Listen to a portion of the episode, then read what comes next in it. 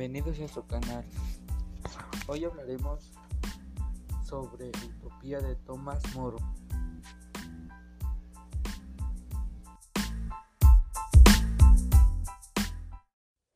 El día de hoy hablaremos acerca de la obra Utopía, libro segundo de Tomás Moro. Habla acerca de una sociedad ideal y de un estado ideal. ¿Puede haber un estado justo que permita que todos vivan felices y bien atendidos? Esta pregunta inquietaba a Tomás Moro.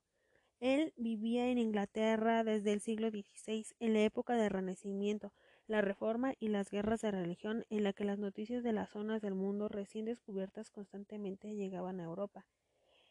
En este contexto surge Utopía. La obra es un recuadro del viaje supuestamente verdadero de un navegante que afirma haber visto un estado ideal en una isla en algún lugar más allá del Ecuador. Utopía es uno de los escritos políticos más importantes de la Edad moderna y ha acuñado su propio género textual. La palabra utopía tiene aquí sus raíces. Esta obra muestra la imagen ideal de un Estado social y al mismo tiempo critica las formas de un Estado existente. Un componente central del texto es el informe inventado de un navegante sobre las islas de Utopía, donde prevalecen condiciones sociales ideales.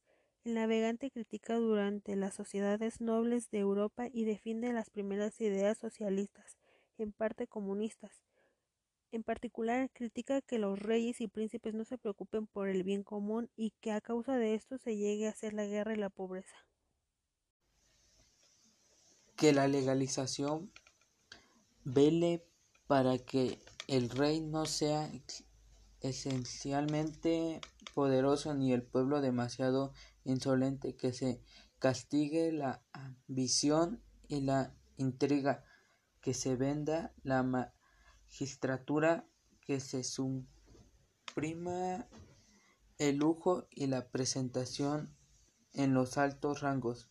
Como ello se evita el que se tenga que acudir a robos y a malas artes para poder mantener el rango.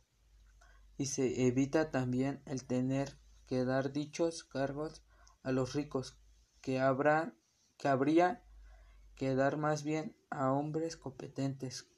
Con las leyes como estas, los mares, los males presenta podrían aliviarse y atenuarse. La utopía es algo inherente a toda la cultura humana y no solo a las obras literarias y religiosas que tratan explícitamente el tema. Así podemos encontrar tanto en las parábolas e historias de Jesús en la filosofía de Platón en las pirámides y cátedras, también en la medicina. Para Bloch, uno de los grandes fuentes de la utopía se encuentra en el mundo simbólico de la religión. Por ello analiza el contenido utópico y liberador de la Biblia y el de las insurrecciones campesinas inspirada en la utopía cristiana, aunque también señala la utilización de la religión como ideología, el sentido negativo del término como legítimo del poder, que ha hecho el cristianismo institucionalizado. En sus obras presta y analiza contenido utópico transformando de la Biblia y cristianismo la ciencia, la filosofía y la religión. La utopía surge de la insatisfacción con las condiciones actuales de la vida y su función es hacer una crítica de la realidad social cultural el profetismo en el lenguaje cristiano y respuesta como de cómo acaba con las condiciones y relaciones en que el ser humano es humillado, esclavizado, abandonado y despreciado.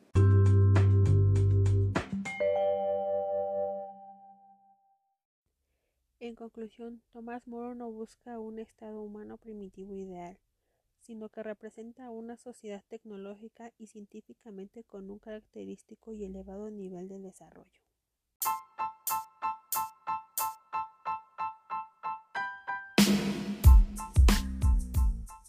Bueno, hemos finalizado por el día de hoy. Agradezco a mis compañeros su participación y nos vemos hasta el próximo episodio.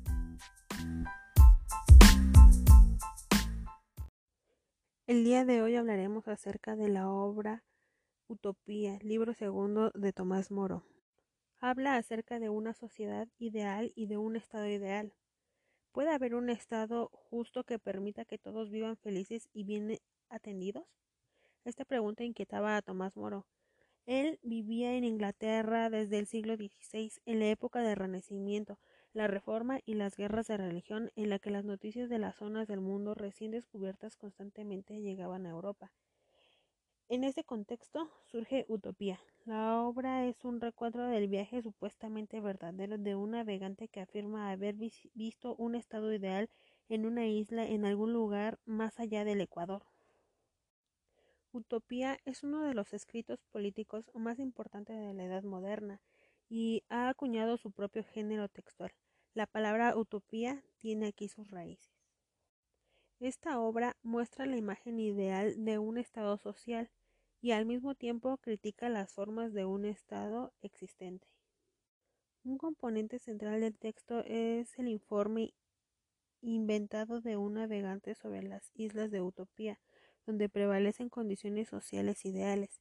El navegante critica durante las sociedades nobles de Europa y defiende las primeras ideas socialistas, en parte comunistas, en particular, critica que los reyes y príncipes no se preocupen por el bien común y que a causa de esto se llegue a hacer la guerra y la pobreza. Que la legalización vele para que el rey no sea esencialmente poderoso ni el pueblo demasiado insolente, que se castigue la ambición y la intriga, que se venda la magistratura que se suprima el lujo y la presentación en los altos rangos. Como ello se evita el que se tenga que acudir a robos y a malas artes para poder mantener el rango. Y se evita también el tener que dar dichos cargos a los ricos, que habrá que habría que dar más bien a hombres competentes. Con las leyes como estas, los mares, los males presenta podrían aliviarse y atenuarse. La utopía es algo inherente a toda la cultura humana y no solo a las obras literarias y religiosas que tratan explícitamente el tema.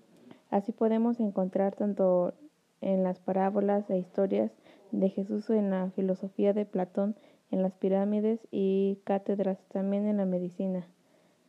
Para Bloch, uno de los grandes fuentes de la utopía se encuentra en el mundo simbólico de la religión. Por ello analiza el contenido utópico y liberador de la Biblia y el de las insurrecciones campesinas inspirada en la utopía cristiana, aunque también señala la utilización de la religión como ideología, el sentido negativo del término como legítimo del poder, que ha hecho el cristianismo institucionalizado. En sus obras presta y analiza contenido utópico transformando de la Biblia y cristianismo la ciencia, la filosofía y la religión. La utopía surge de la insatisfacción con las condiciones actuales de la vida y su función es hacer una crítica de la realidad social cultural el profetismo en el lenguaje cristiano y respuesta como de cómo acaba con las condiciones y relaciones en que el ser humano es humillado, esclavizado, abandonado y despreciado. En conclusión, Tomás Moro no busca un estado humano primitivo ideal, sino que representa una sociedad tecnológica y científicamente con un característico y elevado nivel de desarrollo. Bueno, hemos finalizado por el día de hoy. Agradezco a mis compañeros su participación y nos vemos hasta el próximo episodio.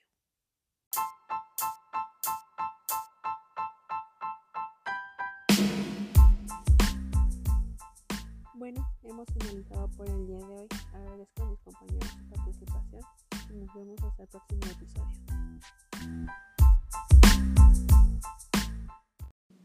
Yo quiero regresarme un poco a lo que dijo mi compañero Fermín de que algunas personas se salen de su casa por, por estar con alguien que también los hace feliz. y quiero hablar sobre mi experiencia, un poco sobre mi experiencia, porque pues yo hice lo mismo, ¿no? No porque fuera por el dinero o algo así, sino también porque en mi casa yo sentía que no, pues no me quieren o cosas así, porque me regañaban mucho. Pero ahora que, pues dicen que nadie sabe lo que tiene hasta que lo pierde, y en mi caso no los perdí, solo que estamos ahora lejos, tenemos que estar hablando por videollamada, por mensajes de texto y así, y este, pues sí, no sabemos lo que tenemos, porque ahora que no estoy con ellos me doy cuenta de que, ay, me regañaron, no porque quisieran estarme molestando, sino porque se preocupaban por mí. Y hasta ahorita estoy viendo, estoy notando su apoyo y pues no me arrepiento, pero me siento mal de, de haber pensado cosas que, que no eran así. Y este, para mí, ahora mi felicidad totalmente es mi familia. Como mi compañera lo dice, hay que vivir cada momento de nuestra vida y no desperdiciarlo, no encerrarnos en nuestro mundo de que las cosas son como nosotros creemos. Muchas gracias por, por su atención. Esperemos les haya gustado.